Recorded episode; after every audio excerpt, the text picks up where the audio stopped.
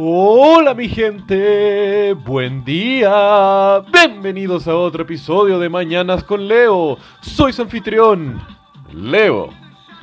¿Cómo están mi gente?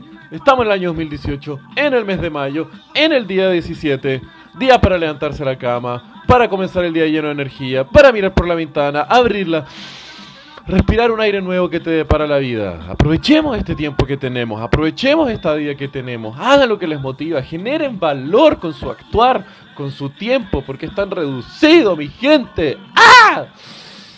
¡Ah! Hablando de crear valor, les quiero contar una historia demasiado entretenida.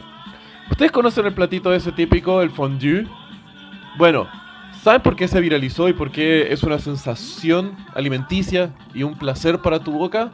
Bueno, esto era porque en Suiza, durante el comienzo del siglo, eran los mayores productores queseros de Europa, con cientos de productores queseros y cientos de variedades. Pero, ¿qué pasó en Europa a principios del siglo? Primera Guerra Mundial y después Segunda Guerra Mundial. ¿Y qué pasó con el resto de los países? Quedaron para cagar. Loco, ciudades enteras destruidas, economías devastadas y los gringos prestándole plata a toda Europa para que se reconstruyan. Pero, ¿qué le pasó a la pequeña y adorable Suiza? Nada. ¿Por qué? Porque los locos dijeron, loco, yo soy neutral, no me quiero meter en esta vaina, por favor no me toquen, pa, pa, pa, pa. Ok, se rompiola. Pero ¿cuál era el problema? Ya no tenían a quién venderle queso. Loco, todos sus vecinos que antes les compraban toneladas y toneladas de queso, ahora a duras penas podían movilizarse como para, puta, no sé, bueno, ponerse en la fila y esperar que les llegara algo del ejército gringo, qué sé yo. Entonces, ¿qué fue lo que pasó ahí?